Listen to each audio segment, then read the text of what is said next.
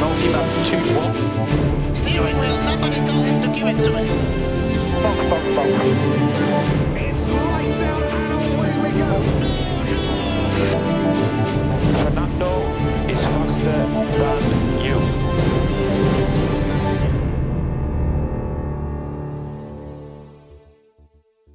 Sean ustedes bienvenidos a Compuesto Medio, el podcast en español sobre la Fórmula 1. Yo soy su anfitrión, Paul Díaz. Estamos de regreso en el circuito de Barcelona-Cataluña para el Gran Premio de España y debo decir que ha sido uno de los mejores que hemos tenido en bastante tiempo, no solo por la asistencia del público, sino también por el espectáculo que hemos presenciado. Un gran premio bastante caluroso, pues las temperaturas rondaron los 35 grados y la pista alcanzó una temperatura de 50 grados, lo que provocó una degradación acelerada en los neumáticos. También algo que debemos destacar es que es justamente en este gran premio donde todos los equipos traen un paquete de mejoras a su monoplaza. Ya iremos mencionando algunas, pero sin duda quienes más dieron de qué hablar fue el equipo Aston Martin, pues trajeron un monoplaza completamente diferente al que habíamos visto en carreras anteriores. Lo que más destacó fue su similitud al actual RB18 de Red Bull y que nos dio flashbacks de la temporada 2020 donde Racing Point hizo lo mismo con el famoso Mercedes Rosa. Para esta ocasión Pirelli determinó que la gama más dura sería la elegida, pues el nivel de degradación como mencionamos en pista era de llamar la atención, por lo que tuvimos el compuesto C3 para el neumático blando, C2 para el neumático medio y C1 para el neumático duro. Encabezando los abandonos de este gran premio tenemos al piloto de Ferrari Charles Leclerc. El piloto monegasco y quien era líder de campeonato de pilotos sufrió un problema en la vuelta 27 con su monoplaza, pues empezó a reportar pérdida de potencia, como pudo entró a boxes para retirar el carro. Este abandono le quitó la posibilidad de obtener su segundo Gran Chelem, pues había conseguido la pole position y hasta ese momento había liderado con suma comodidad cada una de las vueltas de este Gran Premio. Abrimos paréntesis para explicarte que el Gran Chelem se refiere a que el piloto obtenga la pole position, victoria en la carrera, vuelta rápida y liderar todas las vueltas. El segundo en retirarse de la competencia fue el piloto de Alfa Romeo Guan Yu Su, en la vuelta 30 entró a pits por un problema que según en palabras del mismo piloto no fue el mismo que le aquejó en el Gran Premio de Miami, pero que tiene que ver con la pérdida de potencia. En el décimo octavo lugar se encuentra Alex Albon. El piloto de Williams esta ocasión fue el último piloto y fue superado por su compañero de equipo. Clasificó en la decimonovena plaza, pero sencillamente no se vio ritmo de carrera. Inclusive fue lapeado en dos ocasiones por los líderes. En decimoséptima posición tenemos a Kevin Magnussen. El piloto danés tuvo un contacto con Lewis Hamilton en la primera vuelta y eso comprometió la carrera de ambos, pues tuvieron que entrar a pits por cambio de neumáticos. A diferencia de Hamilton, Magnussen no pudo retomar el ritmo y apostaron por un stint más largo con el neumático duro, con el cual ganaron muy pocas posiciones. En la decimosexta posición terminó el piloto canadiense Nicolas Latifi, quien en esta ocasión no solo no fue el último lugar, sino también nos regaló un rebase casi al final de la carrera sobre el Haas de Magnussen, y como bien mencioné, mostró un ritmo superior a su compañero Alex Albon. Enhorabuena a Latifi, pues si bien no finalizó en puntos, le sirve como refuerzo en su confianza como piloto. En el lugar decimoquinto tenemos a Lance Stroll por parte de Aston Martin, que como mencioné la escudería estrenó un monoplaza muy similar al RB18. Si bien en un principio ganó algunos lugares por el toque de Hamilton y Magnussen, al final solo terminó ganando por los abandonos. De poco ha servido que el Aston Martin se parezca al Red Bull, puesto que no corre como tal. En decimocuarta plaza tenemos a Mick Schumacher, piloto de Haas. El piloto alemán nos ilusionó en clasificación al colarse a la Q3, pero en carrera nos ha quedado a deber. Y esto debido a que la estrategia correcta para este gran premio ha sido ir a tres paradas. Pero con Schumacher, Haas intentó únicamente dos paradas y fue superado por los demás pilotos debido a que traían neumáticos más frescos. En decimotercer lugar y pasando muy desapercibido tenemos al piloto de Alfa Tauri Pierre Gasly.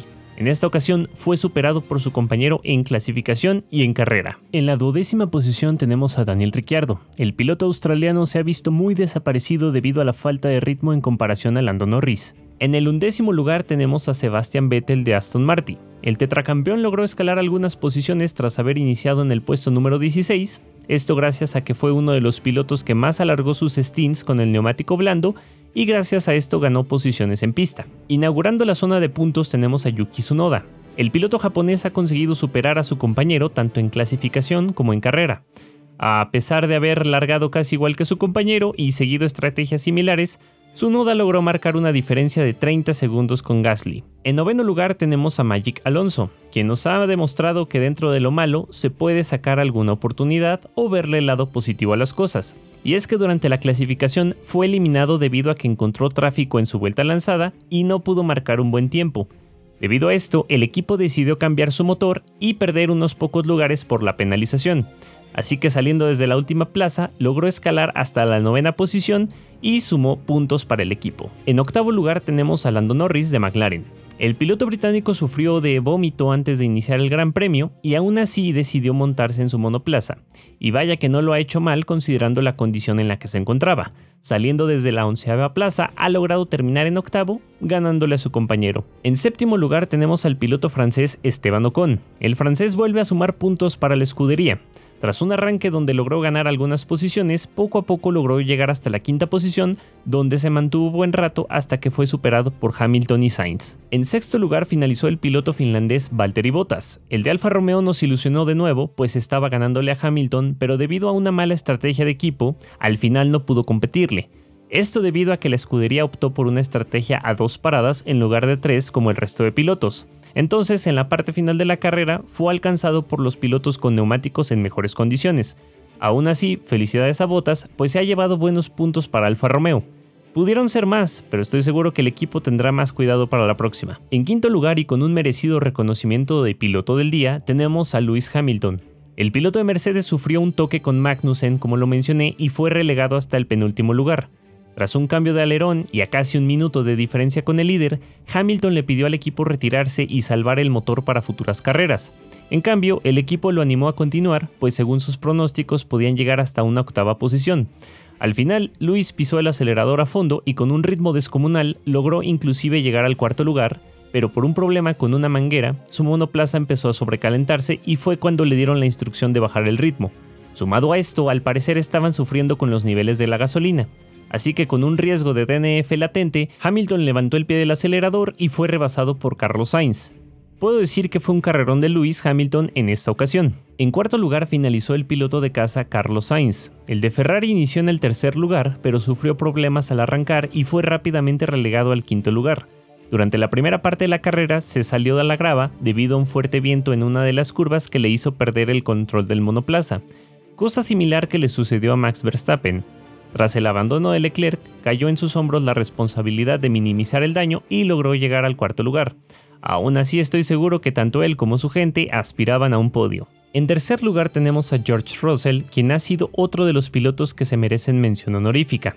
Tan solo en la salida logró llegar hasta el tercer puesto y tuvo un pequeño contacto con Pérez. Protagonizó algunas batallas con el piloto mexicano, pero principalmente con Max Verstappen, quien sufrió problemas con el DRS, y aún así logró mantenerlo a raya durante varias vueltas.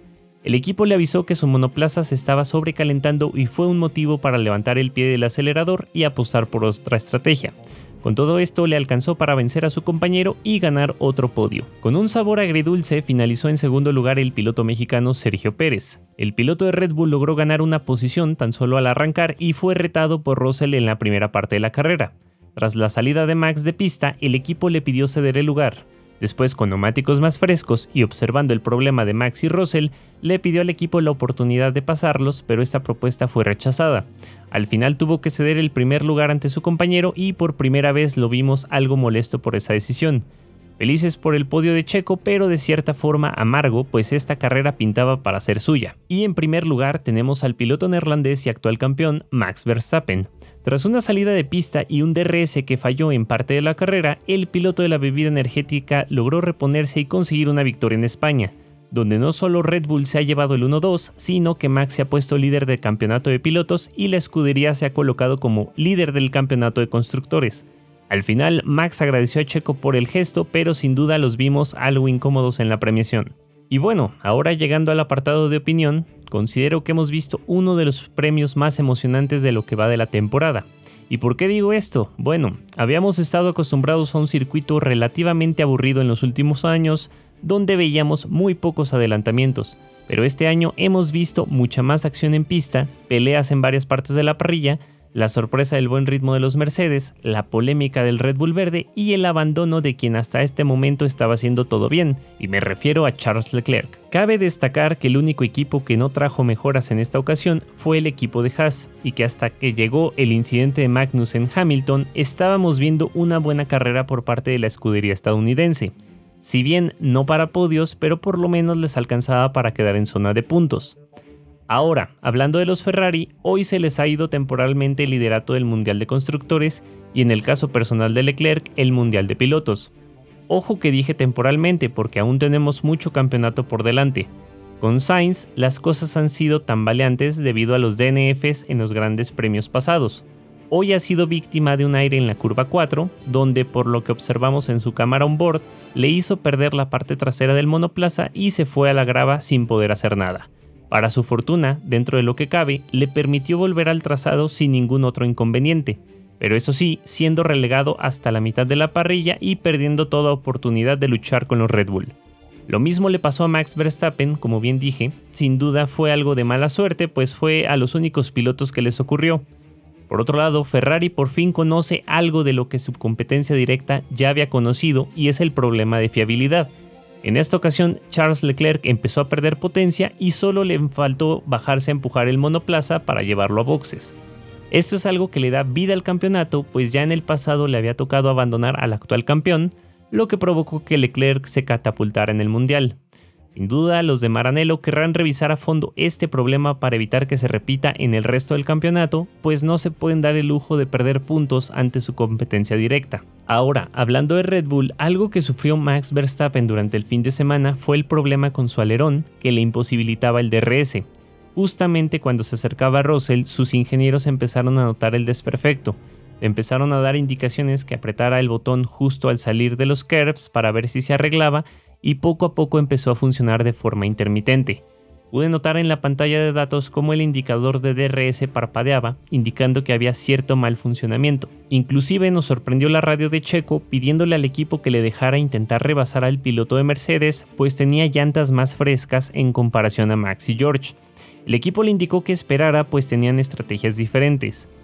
Aquí, justo en este momento, empezaron los disgustos del fin de semana entre Pérez y Red Bull, o por lo menos para mí, pues previamente Checo le cedió el lugar a Max tras haberse salido de pista. De cierta forma, Checo esperaba que le regresara el favor para poder atacar a Russell y ponerse por delante. Tras esta negativa, Red Bull decidió cambiar de estrategias con Max y lo pasaron al plan de tres paradas y en ese momento dejando a Checo en una estrategia de dos detenciones. Como ya vimos en el resumen, la estrategia ganadora era la de tres paradas, y sí, yo sé que al final Checo hizo tres paradas, pero hasta este punto estaba pensado que fuesen dos.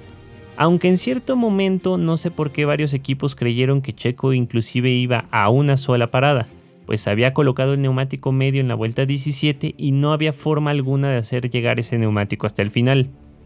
Antes de detener a Checo por segunda vez, este se hizo con la primera posición tras un rebase en la curva 1 y que culminó en la curva 2 sobre George Russell, con esto el mexicano empezó a liderar la carrera.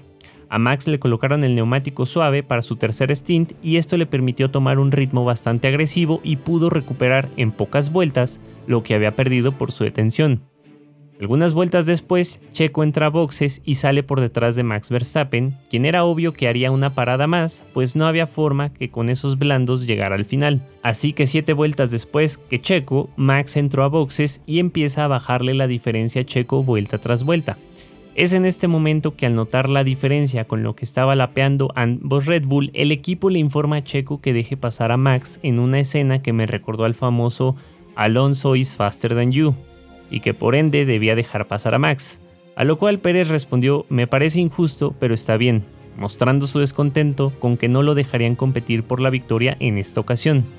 Con el primer lugar asegurado, Red Bull intentó de cierta forma consolar a Checo con la vuelta más rápida, haciendo que se detuviera de nuevo en la vuelta 53 y montara el compuesto blando con los que terminó la carrera.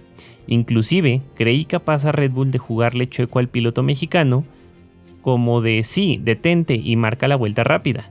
Con dicha detención se generaría un gap extra de 23 segundos aproximadamente, sumando a los 3 segundos que en ese momento había entre Max y Checo, por lo cual era probable que vueltas después Max pidiera entrar a boxes para llevarse la vuelta rápida también.